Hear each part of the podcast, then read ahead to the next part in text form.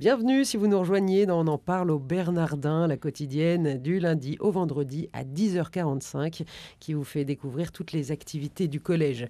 J'ai le plaisir de recevoir pour vous aujourd'hui Jacques Hunsinger. Bonjour monsieur. Bonjour. Merci d'être avec nous. Vous êtes agrégé de droit spécialisé en droit public, ancien professeur à la faculté de droit de Paris-X-Nanterre et ancien ambassadeur de France. Également au Bernardin, euh, vous proposez un cours d'initiation sur l'islam et vous êtes également co-directeur du séminaire sur l'islam et le dialogue méditerranéen au sein du pôle de recherche. Vous aviez organisé euh, sur ce sujet-là en février 2012 un colloque sur les printemps arabes et le religieux. Et dans cette veine, dans quelques mois, en février 2016, vous organiserez un nouveau colloque sur le monde arabe entre crise et renaissance. Pourquoi avoir choisi un tel thème? Parce qu'au bout de cinq ans, le monde arabe a, a été bouleversé. En 2012, on avait encore tous les espoirs des printemps. On appelait ça les printemps. Hein. Ceux de Tunisie d'Égypte, du Yémen.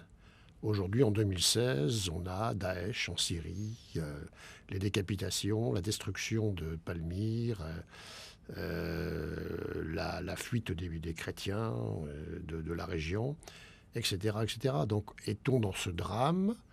Euh, de façon irréversible. Y a-t-il encore des sources d'espoir issues de ces printemps de 2011-2012 Voilà, c'est pour ça que le thème de ce colloque, c'est un point d'interrogation sur le monde arabe, cinq ans après les printemps. Alors vous permettez quand même une, ouverture peut-être un peu positive en disant et renaissance.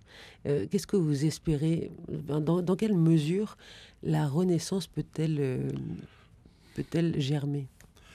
Parce qu'elle est en germe, elle est là, la Renaissance. Ça, c'est un, comment dire, c'est pas seulement une conviction, c'est toute l'expérience que j'ai eue de mes pérégrinations dans le monde arabe pendant des années, dans mon activité diplomatique. Dans la dernière partie de ma vie diplomatique, j'ai été ambassadeur en charge de la Méditerranée et du dialogue des cultures en Méditerranée.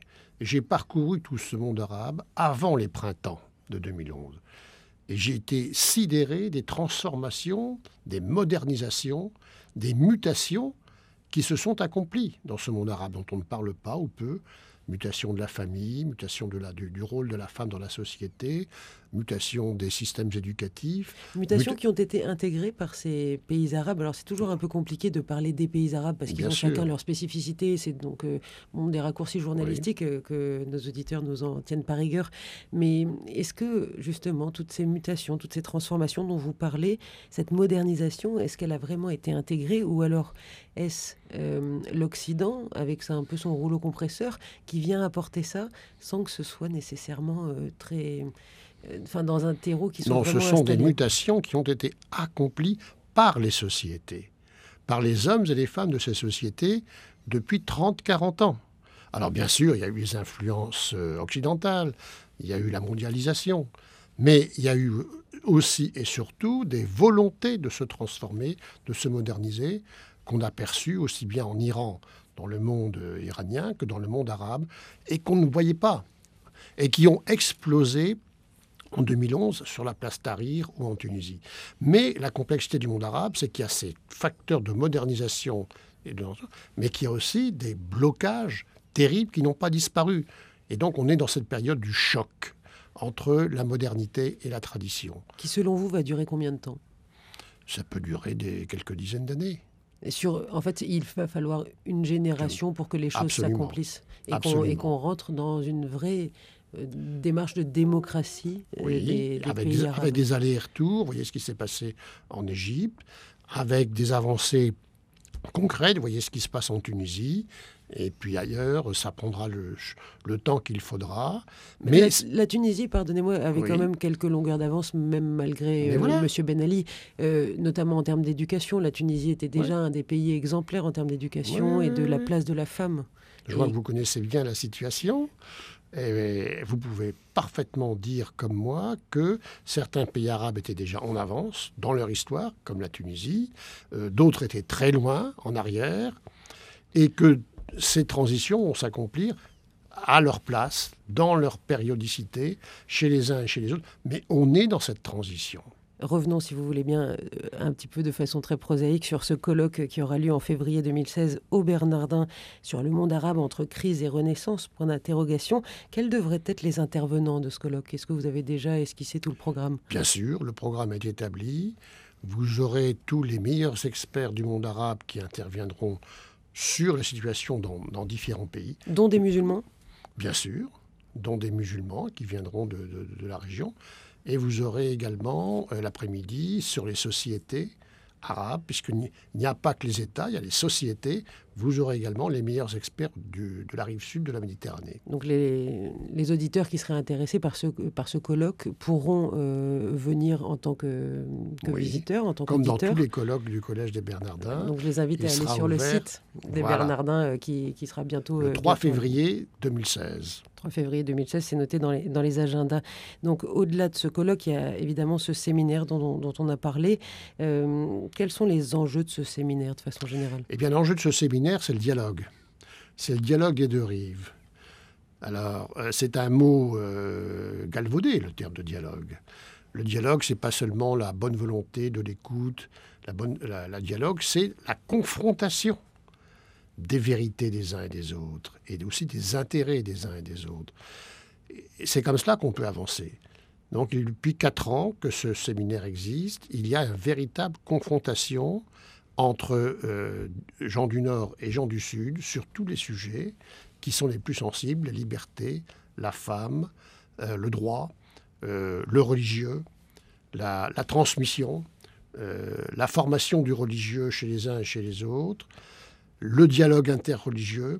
Donc tous les grands sujets ont été abordés depuis quatre ans et aboutissent à chaque fois à des conclusions qui sont transmises dans des colloques conclusifs. On en parle au Bernardin aujourd'hui avec Jacques Hunsinger, qui est co-directeur du séminaire sur l'islam et le dialogue méditerranéen au sein du pôle de recherche des Bernardins. Vous, comme je le disais euh, dans votre présentation, euh, vous euh, faites des cours d'initiation à, l'islam. Ce sont six lundis à partir de novembre et jusqu'à fin janvier, qui vont de 10h30 à 12h30, donc le lundi. Quelle est votre approche dans le cadre de, ce cours sur l'islam? Écoutez, la direction du collège m'a demandé de faire ce cours. Là, ça va être la première fois, c'est une expérience. Il n'y a jamais eu de cours d'initiation de l'islam au Bernardin. Bon, parce que le collège des Bernardins ne se sentait pas en mesure de, de présenter l'islam.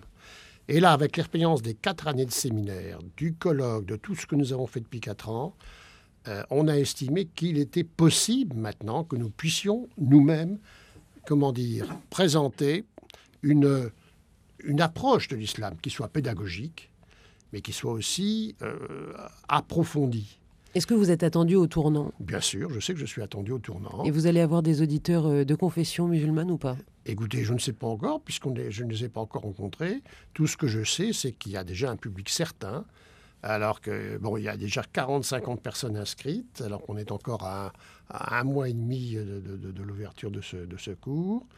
Voilà, donc on, ça sera une initiation à la réalité de, cette, de, l'islam depuis ses origines, c'est-à-dire Mahomet, le prophète, jusqu'à aujourd'hui. Et le cours va se construire comment? Donc, approche historique dans un premier temps? C'est essentiellement une approche historique, parce qu'on ne peut pas comprendre la réalité actuelle de l'islam si on n'a pas l'histoire de l'islam. Un simple exemple, le terme de salafisme qu'on voit partout, les le terme de salafiste existe dès le départ, parce que salafisme vient de salaf. Salaf, ce sont les pieux ancêtres. Et les pieux ancêtres, ce sont les premiers califes. Et dès le début de l'islam, on parle des premiers califes. Donc le salafisme est déjà en germe dès le 7e, 8e siècle. Calife à la place du calife. calife à la place du calife, voilà. Vous allez aussi, euh, j'imagine, présenter bah, justement toutes les, euh, toutes les différentes formes de, de courants de l'islam, le wahhabisme, les différents le courants d'islam. Voilà. voilà que il y en a énormément qu'on méconnaît. Les, les, grands, les grands courants, en tous les cas, si vous voulez. Euh, et, mais le grand courant, c'est le courant du sunnisme. Mais à l'intérieur même du courant majoritaire du sunnisme, il y a 80 10% des musulmans, vous avez ce qu'on peut appeler des sous-courants modérés, radicaux, salafistes, djihadistes, euh, centristes. Ça existe, si vous voulez, parce que dans l'islam, il y a toujours eu ce débat entre le religieux et le politique. est ce qu'on appelle la charia? La voie ouverte. Mais c'est étonnant parce que la partie euh, charia du, du, Coran euh, fait que 200 versets sur les euh, plus de 36 000 versets. Et en fait, ce qu'on appelle la charia aujourd'hui, c'est-à-dire toutes ces règles ou pratiques, ne se trouvent pas dans le Coran. Elles se trouvent dans ce qu'on appelle la tradition, c'est-à-dire la sunna, d'où les sunnites, qui a été écrite un siècle après le Coran pour des raisons politiques d'ailleurs, mais ça, ce sera tout l'objet du cours. J'invite tous les auditeurs qui le souhaitent à, s'inscrire. J'espère qu'il y a encore des places, qu'il y en aura euh, quelques-unes pour venir euh, découvrir. Donc le cours commencera le 23 novembre. Merci beaucoup, Jacques Unsinger. Une dernière question en quelques secondes, parce que pour euh, clore en beauté, quel est votre meilleur souvenir au Bernardin? Mon meilleur souvenir au Bernardin, c'est bah, tout simplement un concert qui a eu lieu à Noël, il y a deux ans, la veille de Noël, dans le cloître des Bernardins, où, je veux dire, euh, la magie, la beauté euh, était celle de l'absolu. Voilà, dans ce cloître qui, qui, est ressuscité en quelque sorte. Il y avait la grâce qui y passait et c'était une joie fabuleuse. Merci beaucoup, Jacques Singer, d'avoir été avec nous. Merci, chers auditeurs, de votre fidélité. Excellente journée à tous. Merci.